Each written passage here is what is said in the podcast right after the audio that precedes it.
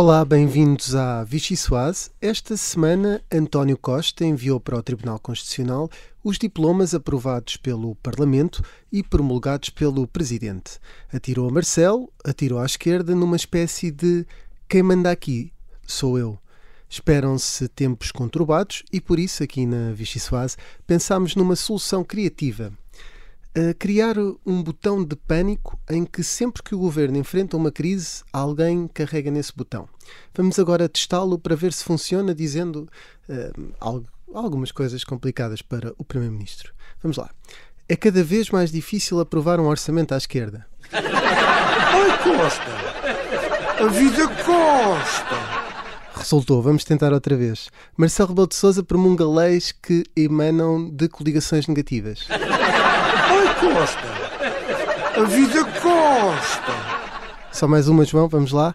Cientistas garantem que não há qualquer evidência científica de que as vacas voam. Ai, Costa! A vida Costa!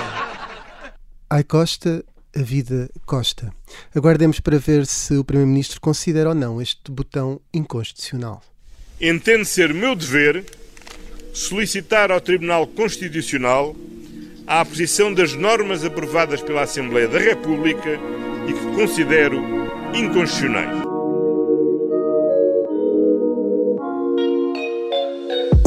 O que está em causa é simplesmente a defesa da Constituição, a defesa da Constituição, a defesa da Constituição, a defesa da Constituição, aquilo que eu, que eu peço ao Tribunal Constitucional que aprecie é a constitucionalidade de normas aprovadas pela Assembleia da República. Há de facto aqui um entendimento que há um conjunto de normas que a Assembleia aprovou que violam a Constituição e como tal. Entendo ser meu dever, entendo ser meu dever é a democracia e o Estado de Direito a funcionarem. Tribunal Constitucional deve ser chamado a intervir. É isso que fazemos. Viola a Constituição, Constituição, e a Constituição é a lei suprema. É a lei suprema. É a lei suprema que é nosso dever cumprir e fazer cumprir. É a democracia e o Estado de Direito a funcionarem. O Tribunal Constitucional deve ser chamado a intervir. É isso que fazemos.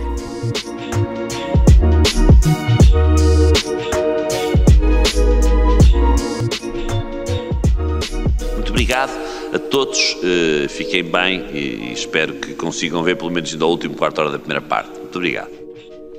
Esperemos que fiquem mais do que um último quarto de hora desta primeira parte, esta composição, como sempre, de, da banda Jalex. Um, eu sou o Rui Pedro Antunes, uh, editor de política do Observador, e comigo tenho o João Alexandre, editor da rádio, e as jornalistas da secção de política Inês André Figueiredo e Mariana Lima Cunha. Vai começar a Vichy Soase. Ora bem, vamos então começar nas nossas típicas sopas. E eu começaria por uma sopa a ferver e como o João Alexandre está aqui ao meu lado, eu ia perguntar o que é que lhe sugere esta sopa a ferver. A sopa a ferver só pode ser mesmo essa, essa relação entre António Costa e não apenas a presidência da República, mas também o, o Parlamento, por causa desta, desta questão relacionada com o, os apoios sociais e com a, com a promulgação de, de, Marcelo Rebelo de Sousa desses diplomas que reforçam os apoios sociais e, e, também com essa declaração que António Costa fez ontem ao país a, a propósito da, disso mesmo e em que deu conta que, que ia enviar para o Tribunal Constitucional agora o os, os diplomas.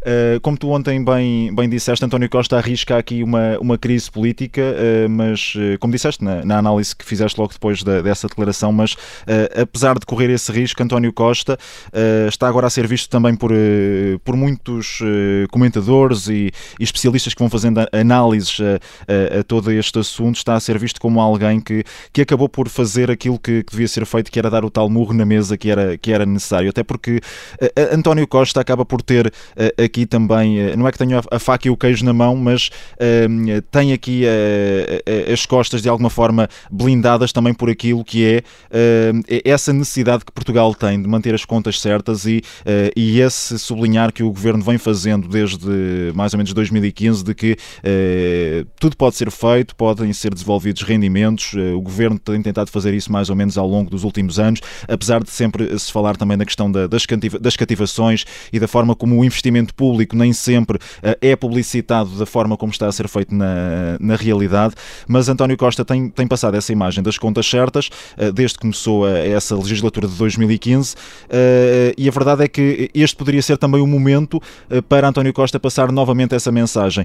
Obviamente que há uma pandemia, obviamente que há muita gente a precisar de ver esses apoios sociais reforçados, continua a haver muitos setores da atividade económica parados, muitos setores que continuam uh, a dizer, e, por exemplo, no setor da, da, cultura, que há anúncios de muitos milhões, mas que aquilo que chega a, a, a, aos bolsos de, das pessoas que estão a passar mais dificuldades e que têm atividades paradas e que não podem trabalhar neste momento são meia dúzia de euros uh, quando chegam.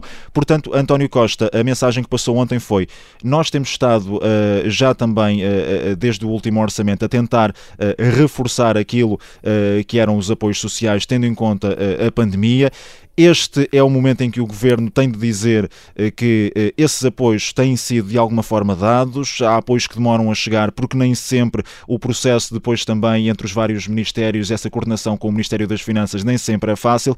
E que o governo está a dizer agora é: nós queremos continuar a manter os apoios dentro do possível, mas uh, há aqui uma questão uh, que pode ferir a, a, a, Constituição, que é essa questão da, da lei travão. E o, e o, governo não está disposto a abdicar dela, até porque, como disse António Costa, uh, poderia abrir aqui um precedente e as coligações negativas eh, poderiam vir a, a tornar-se uma, uma constante na Assembleia da República. Portanto, António Costa sim eh, arrisca eh, e, e, e, há esta sopa a ferver que é essa relação que, pode, que pode ter agora aqui esse, esse maior fervilhar entre governo, Assembleia da República e Presidência da República, mas António Costa se quer manter essa, essa narrativa também das contas certas e de que o governo não se quer desviar do caminho e de que é o governo que manda no país país e que está, no fundo, a executar aquilo que foi aprovado em orçamento do Estado, era este também o momento de o dizer.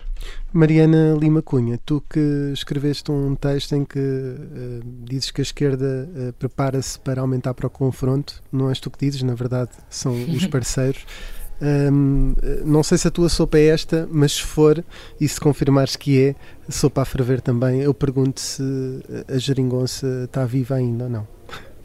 Uh, sim, acho que é, é incontornável uh, neste momento falar de, desta sopa, que é uma sopa a ferver que foi servida à esquerda e acho que vários players têm, aqui têm de ter cuidado para não saírem queimados. Um, eu diria que António Costa, lá está, é como o João ainda agora estava a dizer, uh, pode para já ter ganho esta batalha mais circunstancial, circunstancial no sentido em que neste momento pode sair por cima nesta situação, uh, dar um sinal para o futuro e podia de facto temer que isto pudesse tornar-se prática comum. Aliás, ainda esta semana houve mais uma proposta, uh, neste caso do PCP, que passou com uma maioria contra o governo, que foi a questão do alargamento das moratórias, e portanto isto podia de facto tornar-se um, um, um, padrão uh, e isso podia assustar o governo. agora, há aqui, eu diria que vários fatores que, são, é, que é preciso analisar à esquerda. Para já, porque o, o governo põe o, o PCP, que é neste momento, perdão, um, um, o seu maior garante de estabilidade, um bocadinho em xeque, não é? Eu, eu diria que um partido é um partido e as suas circunstâncias, ou a, a, sua ideologia e as suas circunstâncias, que até o PCP as tem, e portanto, se quisermos ser cínicos, o maior seguro de vida de António Costa neste momento pode mesmo ser uh, as sondagens e o ciclo de perdas eleitorais que o PCP tem sofrido. Um, mas eh, se por um lado é verdade que, que António Costa tem jogado com isso e tem sido um bocadinho uh, um sempre em pé, quer dizer, todas as crises que nós, que nós ou seja, comentadores, jornalistas que fomos antecipando que uh, os escândalos, isto podíamos ir aos combustíveis, ao Family Gate, aos, ao drama dos professores, ao IVA da luz, que até era uma medida muito popular, e tudo aparentemente uh, Costa conseguiu sempre desviar-se das balas, não é? Um, e isso até podia descansar o governo. Mas acho que é preciso ter atenção aqui outra coisa, que é, lá está, a questão das circunstâncias. E essas são de pandemia, são de crise social e pandémica e económica, um, e para um partido de esquerda o custo pode ser demasiado alto um, para continuar a viabilizar o, o, governo, vendo que, e o PCP ontem no, no texto que tu mencionavas fazia esse aviso, este ponto específico, aliás, o Bloco também fala nisso, este ponto de confronto que o governo escolhe é particularmente sensível à esquerda. Não há nem avanços, na, por exemplo, na questão uh, da legislação laboral. O, o, a esquerda continua à espera e à espera de ver se o, se o governo cumpre as, as, suas promessas nesse sentido. E depois há esta questão dos apoios sociais, que é particularmente sensível, que esteve muito em xeque no último orçamento, que o governo já teve de alargar em janeiro, uh, coisa que o Bloco viu como um um, dar a razão ao Bloco. E, portanto, eh, os apoios sociais já são um caldo uh, difícil de digerir uh, para, para a esquerda. E, portanto, uh, diria que o, o, próprio governo precisa um bocadinho de fazer essa gestão em relação ao PCP se quer continuar a contar com ele, não é? O, e, o Mariana, o PCP foi o único que não ganhou aqui porque o, o Bloco de Esquerda pode, com, com isto tudo, poder continuar a dizer que nós tínhamos razão e os apoios eram insuficientes e o governo está a mandar isto para o Constitucional e as pessoas precisam de apoios. O próprio António Costa cresceu aqui. O PCP é o único que perde com isto? Ou também pode ganhar aqui alguma coisa? Uh, eu, é assim, há, um, há, uma hipótese que é uh, o PCP pode tentar usar uh, isto e a pressão que começa a fazer como também um bocadinho de vantagem negocial, não é? Até porque quando um partido fica sozinho em jogo, também pode tentar pressionar uh, mais o, o, governo a ceder mais em negociações futuras. Um, e, e, o PCP, nesse sentido, lá está, tem deixado estes avisos um, e muito sobre a execução deste orçamento que viabilizou, não é? Que é, nós demos este balão de oxigênio ao governo, uh, mas temos de ver ou vemos a, a, coisa cumprida e executada ou não temos motivos para continuar a pôr-nos nesta, nesta posição. Uh, o Bloco, eu acho que diria que os próximos tempos é que também vão ditar se isto é uh, uma vitória moral, que para já essa parte pelo menos parece estar mais ou menos garantida, porque lá está, a grande batalha do, do Bloco com o Governo foi precisamente relativa aos apoios sociais e como eles não chegariam e como uh, o Bloco previa que nessa altura o Bloco tinha uma espécie de bola cristal ia dizendo em janeiro a pandemia vai piorar, os hospitais vão rebentar, os apoios sociais não vão chegar, a crise vai piorar, etc. Eh, e vai vendo algumas dessas previsões cumpridas um, e portanto tem esperança de que de facto depois nas sondagens e nos resultados eleitorais a sua opção de não viabilizar o último orçamento seja mais compreendida. Mas eu, lá está, como não, não podemos subestimar uh, Costa nestas coisas, no controle da mensagem também, uh, não, não sei se podemos tirar já conclusões sobre vencedores e vencidos. Muito bem, até porque uh, até agora António Costa conseguiu fazer passar vários orçamentos e, de uma maneira ou de outra, uhum. conseguiu sempre arranjar uma solução e é, de facto, um negociador exímio e essas qualidades toda a gente reconhece. Inês André Figueiredo, não sei se também és uma grande negociadora, se também tens aí a sopa ao lume a ferver, como se fizemos, começámos mais tarde, desta, de, mais cedo desta vez, não só é quinta-feira como, como é, começámos o programa ao meio-dia. Qual é que é a tua sopa a ferver?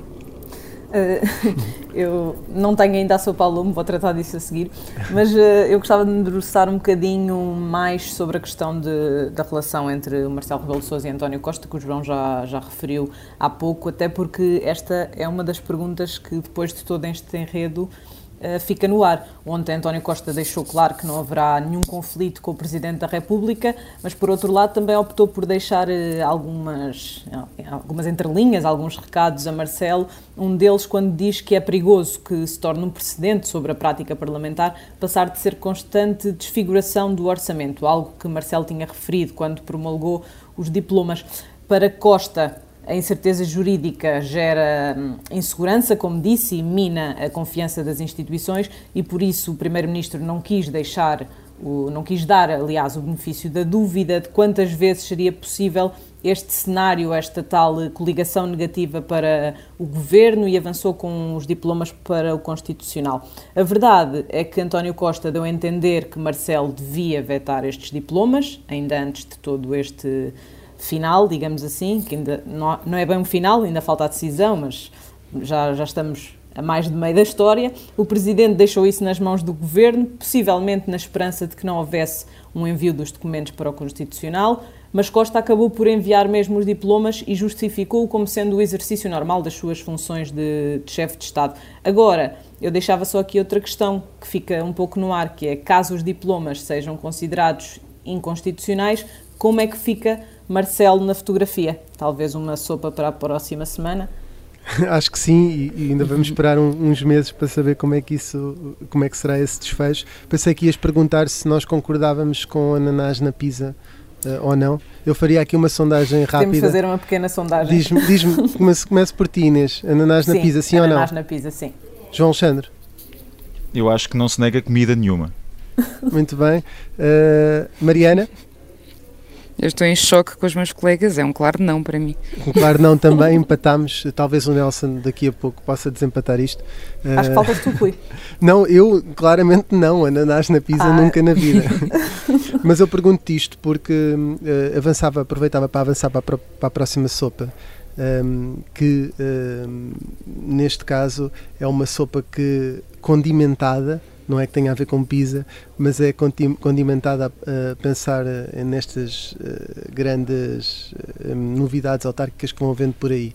Não sei se, se te sugere também isso, o condimento também te remete para as autárquicas, Inês.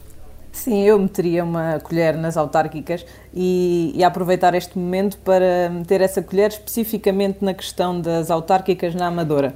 Susana Garcia a jurística e, e polémica, a ex-comentadora da TVI, teve uma luz verde das estruturas locais do PSD para ser candidata à Câmara da Amadora nas autárquicas, não é? Mas parece que estão a ser levantadas muitas dúvidas por parte da direção do PSD e pelo próprio Rui Rio. É caso para dizer que não é para já uma luz vermelha, mas é uma, nem uma luz amarela, mas é uma luz laranja, à, cor, à semelhança da cor do partido, até porque Susana Garcia é conhecida por ter posições muito próximas do Chega, nomeadamente em temas que são bandeiras do partido liderado pelo André Ventura, como é o caso da castração química de condenados por abuso sexual de menores. As críticas foram feitas muito nesse, nesse ponto e podem vir a fazer recuar o PSD nesta candidatura. Houve esse sim ao nome em termos locais, mas surgiram críticas por causa desta colagem, digamos assim, do PSD ao Chega, que também tem procurado candidatos conhecidos do público, e isto pode deixar a direção do partido com um pé atrás e até recuar nesta opção uh, local. Muito bem, acho que o Chega também já, não sei se tem candidato a Amador ou não, mas acho que sim, até um polícia, acho eu. Sim, exatamente. Mariana, é a tua sopa condimentada? Um, eu vou alinhar aqui na, nas autárquicas porque já há vários condimentos, estamos aqui, as autárquicas ainda parecem sim muito ao, ao fundo do túnel, é só mais para o fim do ano, mas já se sucedem os casos e casinhos, que são sempre uma, uma, um condimento habitual em autárquicas. Aliás, eu, eu opto por usar como bibliografia para seguir isto o Twitter de Rui Rio, um, ehm, que ainda ontem uh, deixava várias mensagens sobre uh, os seus candidatos em defesa dos seus candidatos, aliás, uh, em vários casos com eh, até os outros partidos lhe dão alguma razão. Isto é, por exemplo, o caso de Carlos Moedas, que foi chamado à Comissão de Inquérito do Novo Banco e que diz que, enfim, para ir uh, repetir testemunhos uh, não vale a pena e que é uma coisa ao PS de ser uma forma de instrumentalizar um, a Comissão para, para o atacar na sua candidatura a Lisboa. Um, e lá está, neste caso, até os outros partidos até uh, lamentam exatamente a repetição de testemunhos e debates que já aconteceram, uh, e portanto Rio até, até um, poderá, poderá ter, ter razão. Eh, eu acho é que neste momento, eh, aliás, Rio, eu falava do Twitter dele também porque ontem se referiu à polémica do, do caso, o, o omnipresente caso Selminho, eh, que envolve Rui Moreira no Porto. O Rui Moreira achou que não era uma coincidência o candidato do PSD ao Porto, o Vladimir Feliz, ter sido apresentado no mesmo dia em que o Ministério Público vai falar do seu caso. E, portanto, não é que haja neste momento, diria, um debate muito elevado de ideias sobre autárquicas e projetos para o poder municipal em Portugal, não é? Há, é de um lado, jogos de, bastidores um bocadinho para desgastar uh, candidaturas, ou, e por outro lado também há, e aqui olho mais para o PS, uma gestão mais cuidada dos timings, talvez precisamente para fugir esse desgaste e para passar o mais ao lado possível deste processo até a ser mesmo a altura de um, ehm, lançar uh, candidaturas. Uh, só, pronto, só deixar aqui uma nota que acho que um problema que podia parecer uma coisa mais anedótica ou mais circunstancial que é o da Susana Garcia, de que, a, de que a Inês falava há pouco, é que pode sim ser um problema um bocadinho mais de fundo, porque pode ter implicações mais profundas para, na leitura da estratégia do PSD até depois a nível nacional, uh, e todos nós vimos Ventura começar por, por uma Câmara e, e o que o Rio pensava disso na altura e, portanto, acho que aí o Rio tem uma reflexão um bocadinho mais aprofundada a fazer. A ver se não há um, um Ventura 2 a começar uh, na Amadora. Um, estamos aqui este condimentos da, das autárquicas, um, que foi também uma primeira parte com esse ambiente pesado entre o Primeiro-Ministro e o Presidente da República e, por falar em ambiente, anda aí muita poeira no ar para tentar uh, aliviar isto.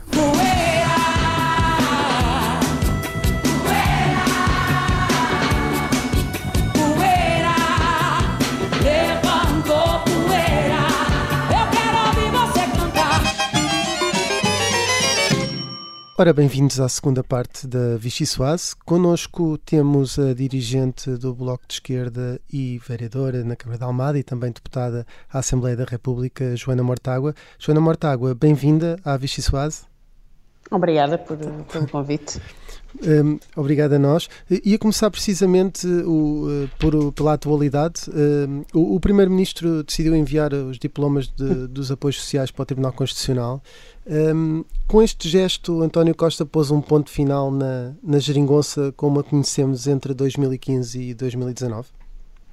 Hum, eu acho que a questão da, da geringonça, António Costa fechou-a quando Uh, no início desta legislatura deixou claro que não queria que não queria negociar acordos para a legislatura e que preferia, preferia fazer negociações uh, orçamento a orçamento, caso a caso e que portanto preferia negociar, preferia governar em minoria uh, e com tudo o que isso o que isso acarreta, beneficiando até de e vocês falavam disso há pouco do seu da sua fama de, de, de bom de bom negociador.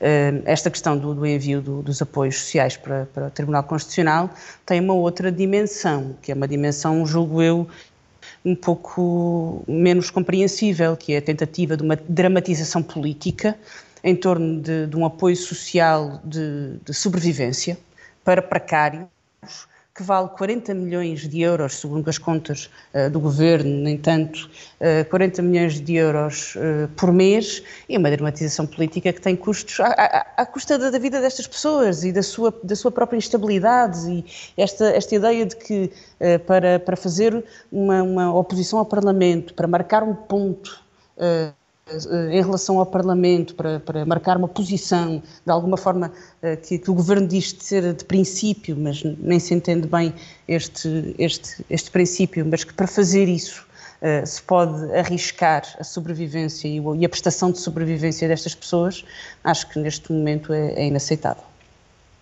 E a questão de, de ser uh, inconstitucional, uh, fala como se houvesse aí uma imoralidade pelo que está em causa, mas a Constituição não é para, para respeitar?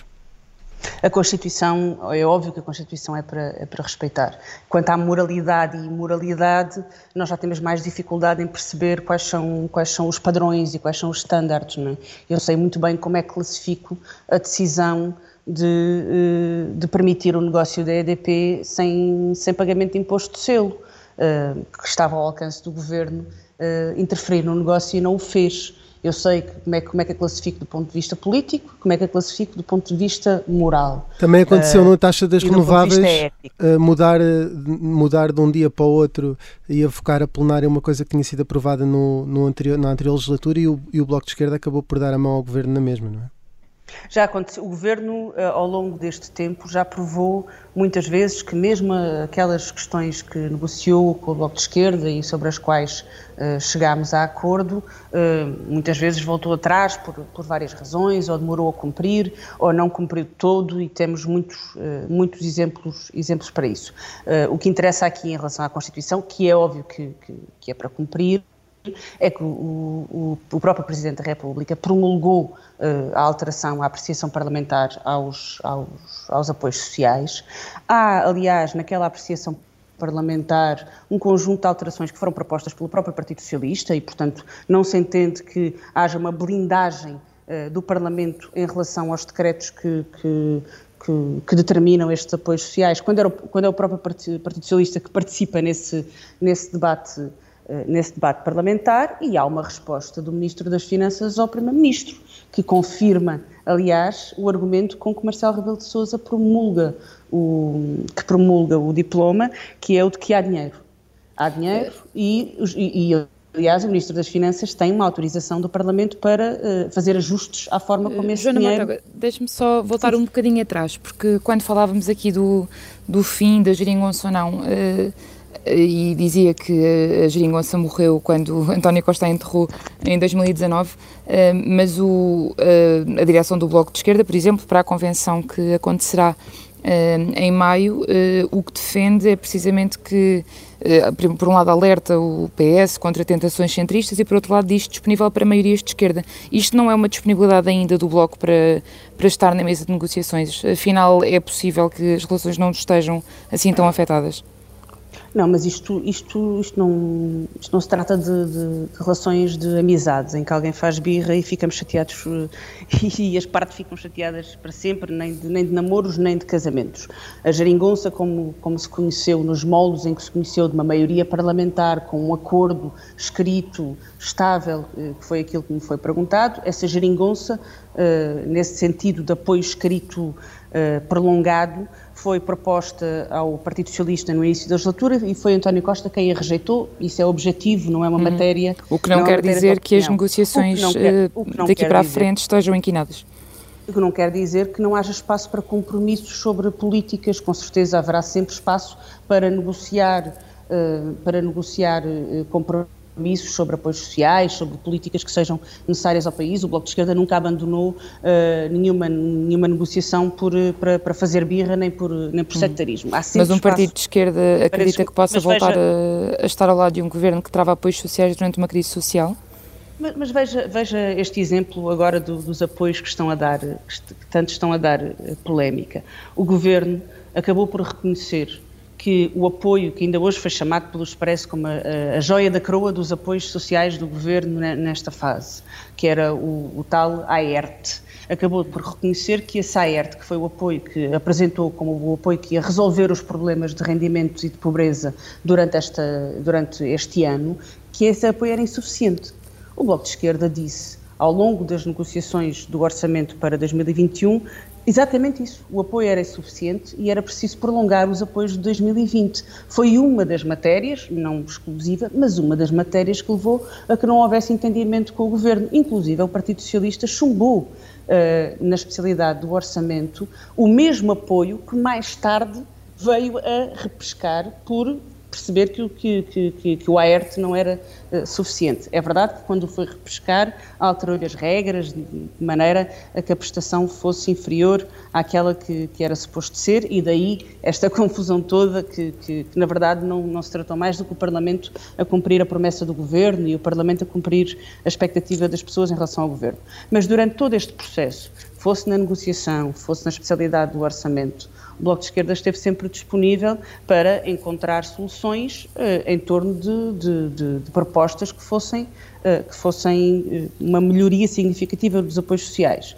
Aquilo que não estávamos disponíveis com certeza era, era para, para dar ok e para votar a favor de propostas só porque o Partido Socialista, quando está à nossa frente que elas não são suficientes, só porque o Partido Socialista entende que, eh, que, elas, que elas são as melhores. Aliás, deixe-me eh, deixe interrompê-la. Uh, está a dar o lado do bloco. Por outro lado, ontem uh, António Costa deixou claro que um, estaria disponível para negociar com os parceiros, com os normais parceiros de, de de Parlamento uh, de esquerda, aliás, peço desculpa, um, no próximo orçamento. Eu queria perguntar-lhe se acha que o Governo ainda está a contar com o Bloco para negociar, ou por outro lado, com o PCP a viabilizar orçamentos, o Bloco fica fora deste jogo, porque isto é uma relação com duas partes, não é?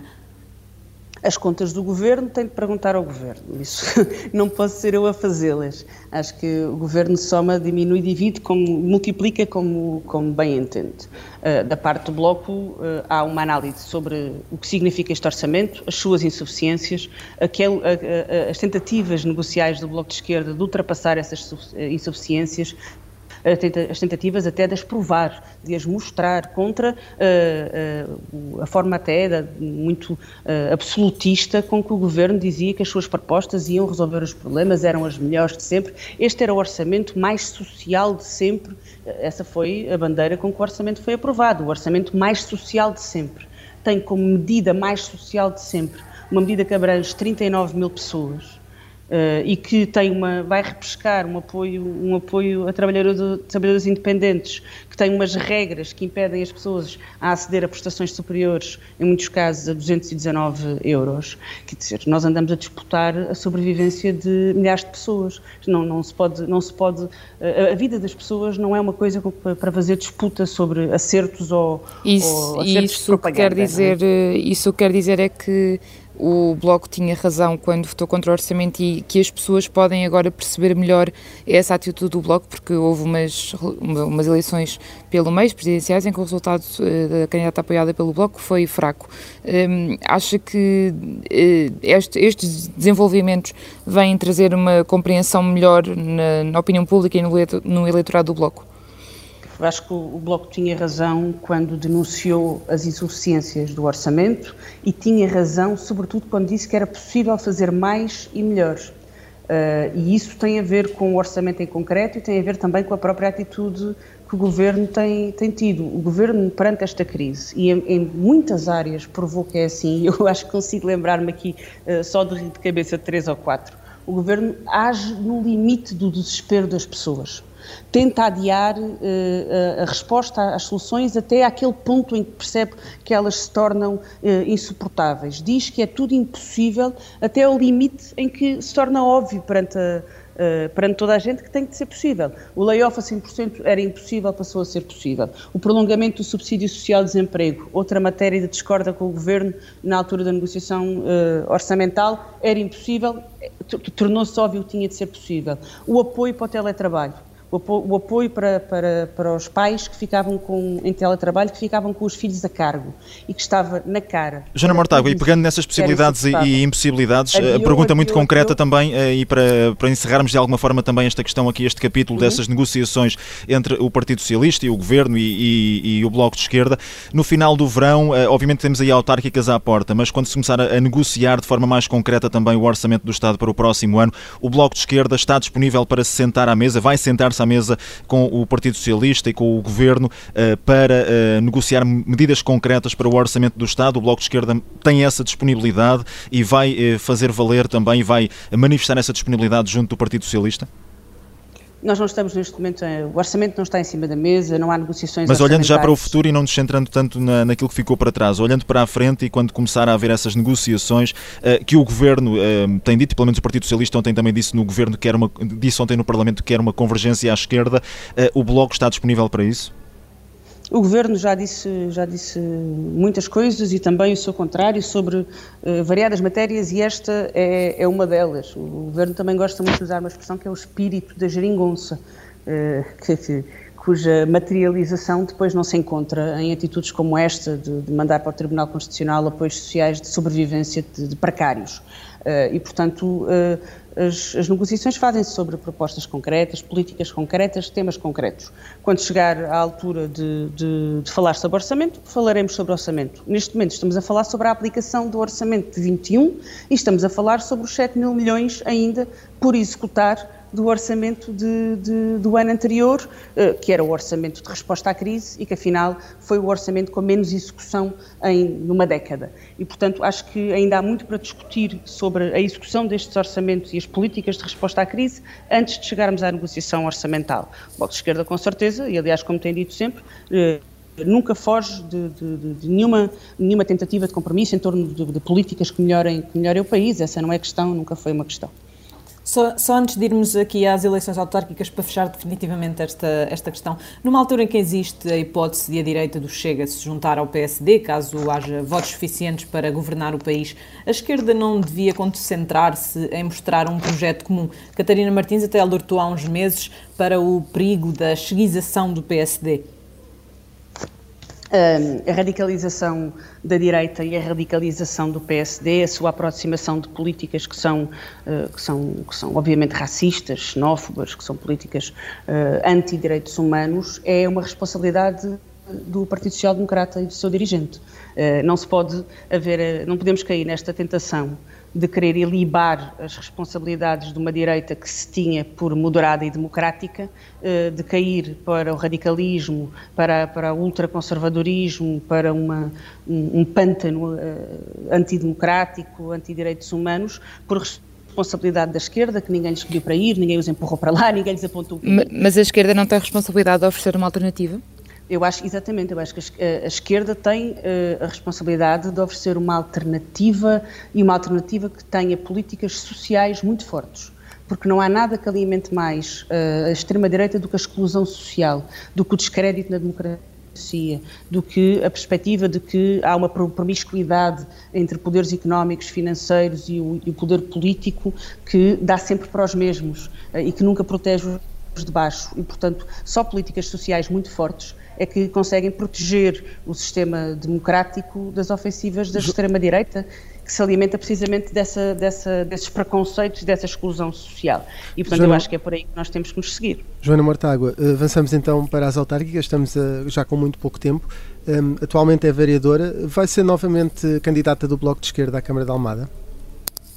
Eu, eu, eu respondo sempre com, com, com verdade e, portanto, sobre isso tenho três coisas que são verdade uh, para dizer. A primeira é que fui candidata nas últimas eleições com, com, porque queria, porque queria mesmo. Foi uma coisa que eu fiz com, com muito gosto e com muita vontade, um, ehm, por, por, várias razões e a primeira porque gosto muito da Almada. A segunda coisa que eu digo com verdade é que foi das coisas mais difíceis a que eu me que eu me disponibilizei, a que eu me prestei uh, e, que, e não estava à espera que fosse, que fosse tão difícil, mas, mas eu acho que é assim que se, que se aprende e tenho vindo a aprender muito.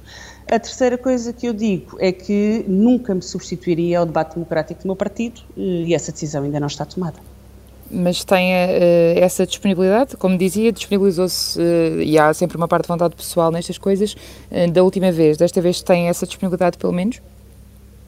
Esse é um debate que vai ser tido na Conselhia de Almada, que estamos agora a começar a definir uh, linhas programáticas. Chegaremos à discussão e à decisão dos candidatos, ainda não chegamos lá, eu nunca me substituí, nem nunca, nunca, nunca utilizei uh, outros meios que não, que não o debate democrático interno para fazer estas discussões, né, para, para, lançar, para lançar nenhuma nenhuma vontade nem desvontade e não o faria agora. Olhando um bocadinho para trás, a mudança de liderança na Câmara, que passou do PCP para o PS, foi positiva para os moradores da Almada?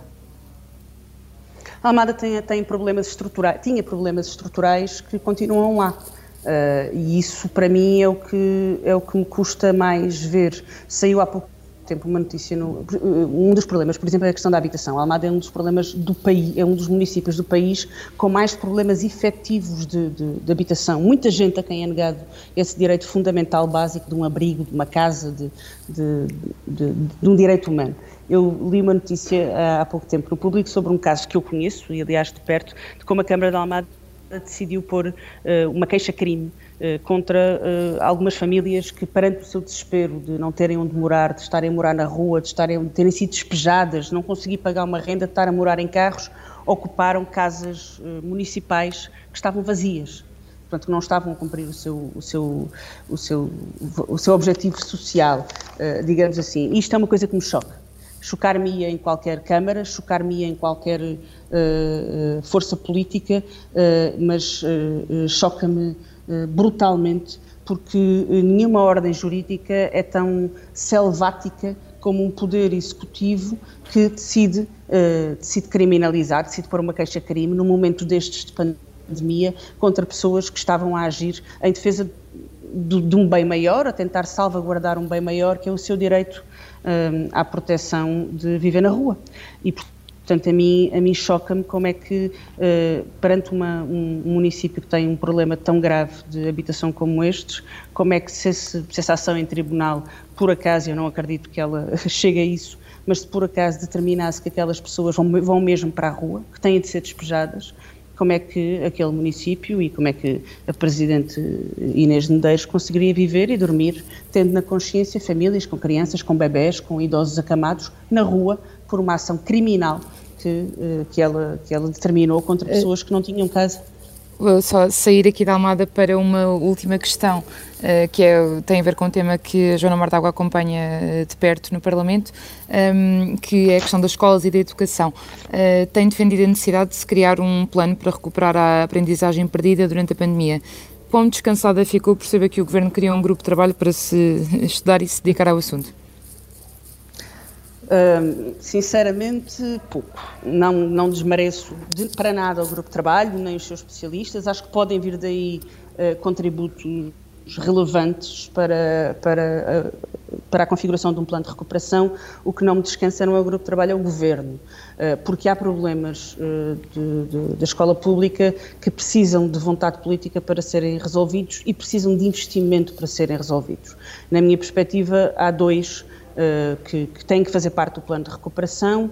Um é a alteração de currículos e de programas, porque é impossível recuperar os alunos enquanto se anda a correr uh, na opção de cumprir os programas todos. E outro que eu acho que é estrutural e que se vai agravar é a falta de professores. Eh, nós estamos cada vez com uma maior falta de professores, eles estão a ficar eh, cada vez mais velhos, cada vez mais cansados. Eh, a precariedade não, não só não se combate, não, se, não, não é porque não tem sido, o governo não tem querido estancar esta precariedade desde o momento em que deixou de negociar vinculações extraordinárias de professores com, com o Bloco de Esquerda. E, portanto, este, isto assusta-me. Assusta-me a perspectiva. E é que... pouca confiança no governo, uh, Joana Mortágua. Nós estamos mesmo aqui a chegar a, ao fim, pouca confiança do, com o governo nessa, nessa matéria e nesse apoio. Um, vamos avançar aqui para o, o nosso segmento carne ou peixe, uh, em que Ui. vai ter que escolher ou carne ou peixe e vamos soltar não a trilha. Não nestas coisas porque eu, não, eu, eu preciso de tempo para pensar nas coisas. vamos ver, vamos ver. vamos lançar a trilha para dar alguma atenção. Joana Mortágua, uh, nas redes sociais apresenta-se como alentejana, marxista e fadisteira. Quem convidaria para ir consigo a uma casa de fados? André Ventura ou Nuno Mel? Eu tenho muitos amigos nas casas de fado, não preciso convidar ninguém para ir comigo. Eu encontro sempre amigos nas casas de fado.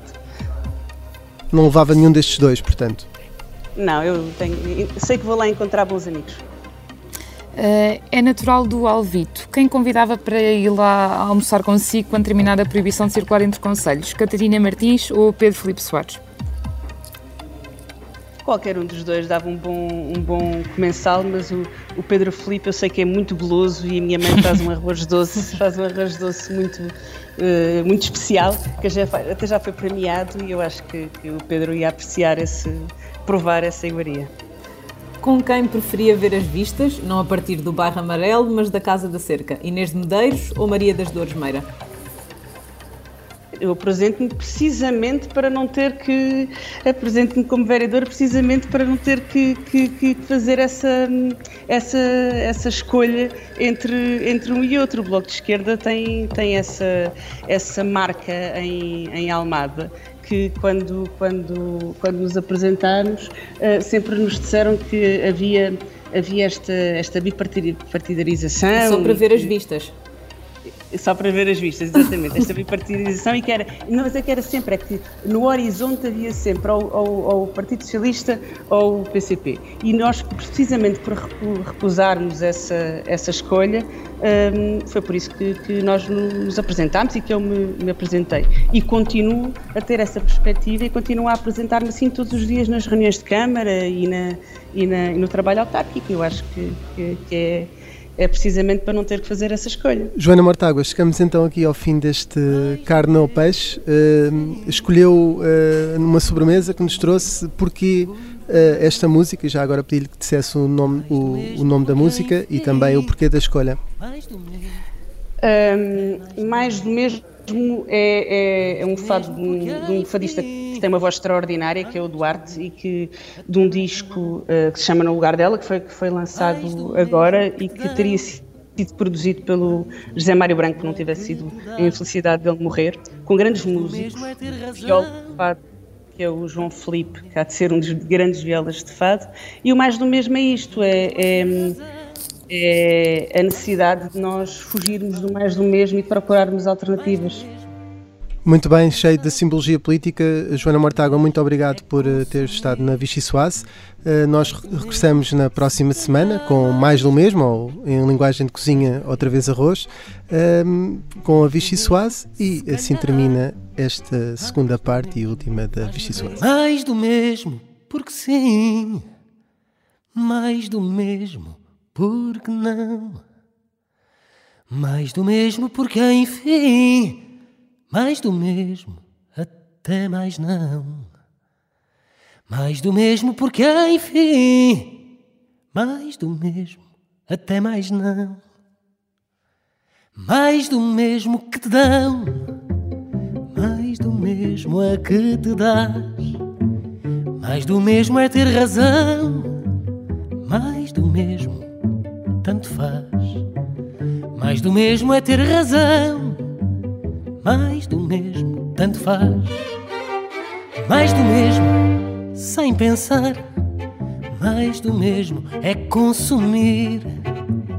Mais do mesmo, se calhar mais do mesmo, faz-me rir.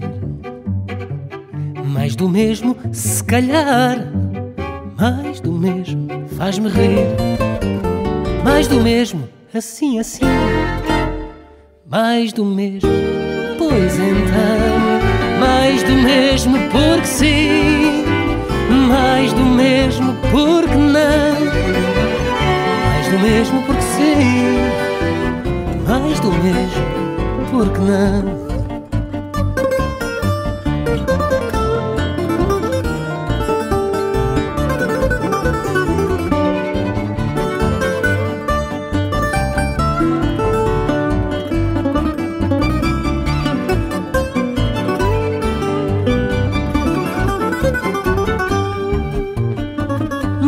Mesmo porque sim, mais do mesmo porque não, mais do mesmo porque enfim, mais do mesmo até mais não, mais do mesmo porque sim, mais do mesmo porque não.